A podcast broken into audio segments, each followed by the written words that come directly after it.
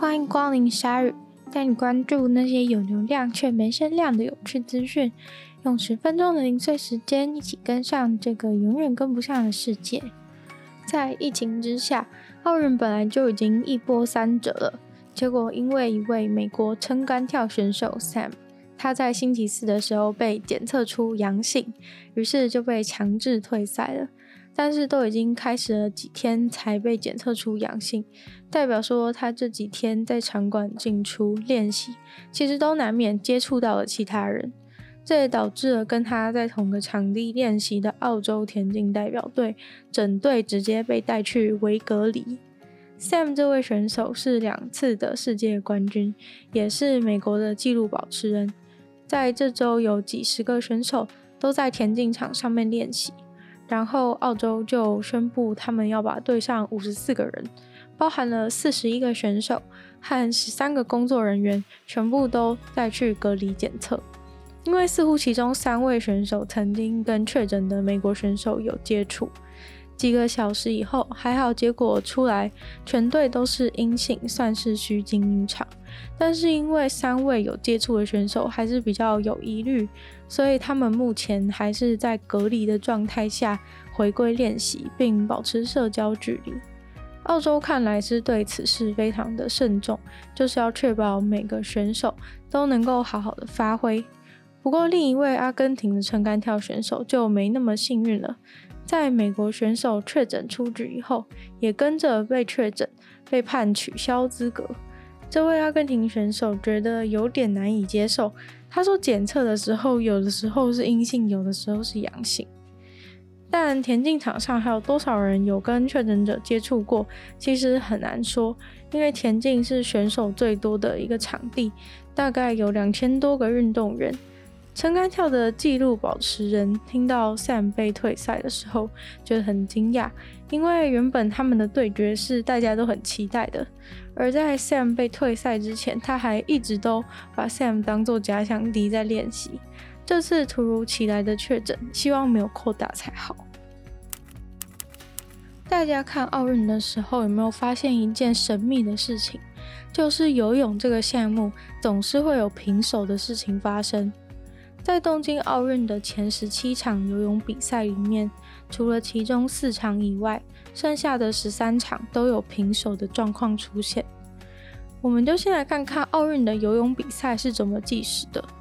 以电子触摸板为准来计分，已经是奥运长久以来的习惯。从一九六八年的墨西哥奥运到现在都是。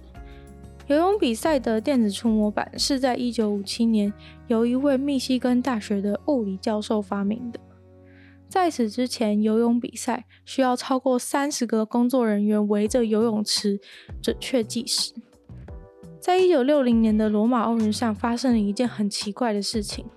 就是一位美国游泳选手，他游出来的秒数破了世界纪录，但是却只拿到银牌的事件。抱走金牌的是一位澳洲的选手，主审把金牌颁给了他，直接无视了三个工作人员按的码表数字，还有当时没有视为正规计分工具的电子计时器。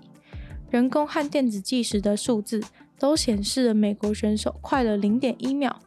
于是美国选手破了世界纪录，但主审却觉得是澳洲选手先到的，所以拿了金牌。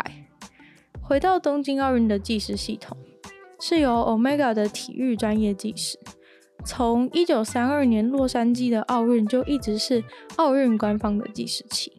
在游泳池的两端会设置触摸板，在起跳位置也有设置侦测器，还有在游泳池水下的每一个水道之间也都有摄影机，所以如果犯规的话，也都会被摄影机拍到，或是也可以当做备用的计时器。而计时器会在按下比赛开始按钮之后，会以光速传递讯号给每个跳台的选手。这算是鸣枪方式的进化，因为声音的传播速度不够快的关系，最远水道的人要在零点零七秒之后才听得到枪声。而计时器将会在每个选手游回来的时候自己来按停，按下需要一点点的力量。不然泳池的水打过去可能会被误触，然后在跳台的侧边会直接有灯显示第一、第二、第三，然后这些资讯都会传进一个专门计时的小房间，那边可以看到高速相机传来的资讯。听到这里，应该会觉得精准的要命，怎么还会有平手这种事？答案其实在于这个世界掌管游泳这项运动的组织 FINA，他们规定了计时最细只要计到零点零一秒而已。因为在游泳比赛中，计时如果要准确到零点零一秒的话，会有问题。虽然 Omega 表示他们做的计时系统是有办法计到一百万分之一秒的。但是必须要有更大、更复杂的设备，还需要加装更多、更多的侦测器，才能够达到一百分之一秒的准确度。所以，奥运现在的配备而言，就是只能计到零点零一秒，而没有办法准到零点零零一秒。像是游泳接力赛当中，前一个选手摸到板子，到下一个选手跳下水，这个部分分别是有两个不同的感应器。所以也容许了零点零三秒的误差。毕竟跟陆地跑步不一样，陆地只需要一个感应器就能够测到所有的选手，所以不会有什么问题。但是游泳八个水道就需要八个不同的感应器，维护和校准都很困难。拿到奥运奖牌的滋味很棒，所以很多人都会咬自己拿到的金牌、银牌、铜牌。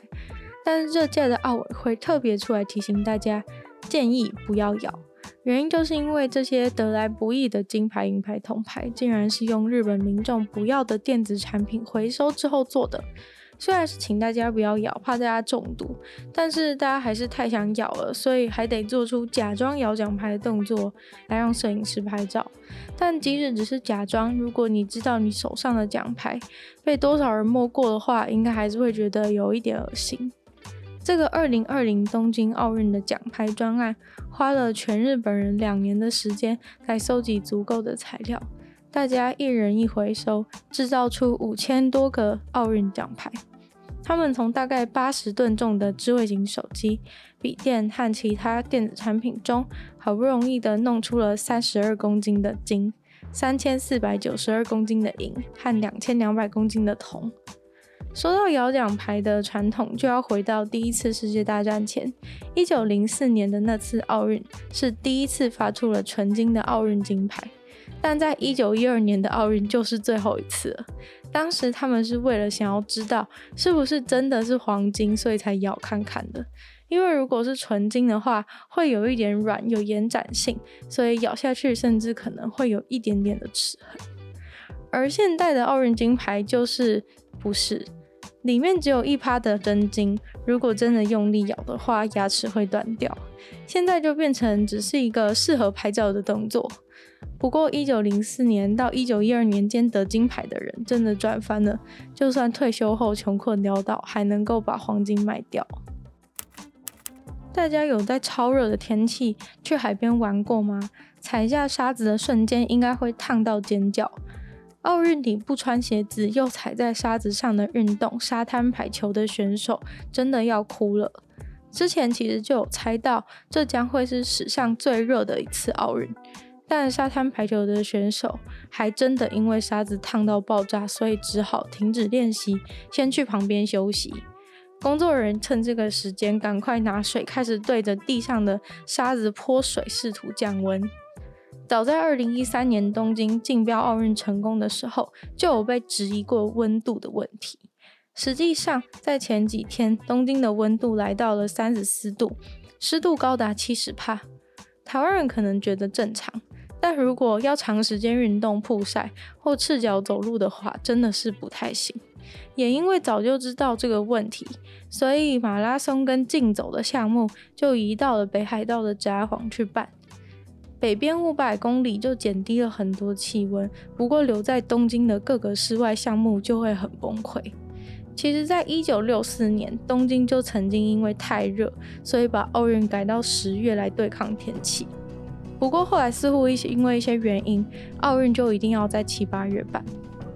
对了，东京市政府其实有一个准则，就是请大家在东京温度三十一点八度以上的时候，请大家不要去户外运动，因为以当地的湿气，体感温度其实是到达五十五度那么热，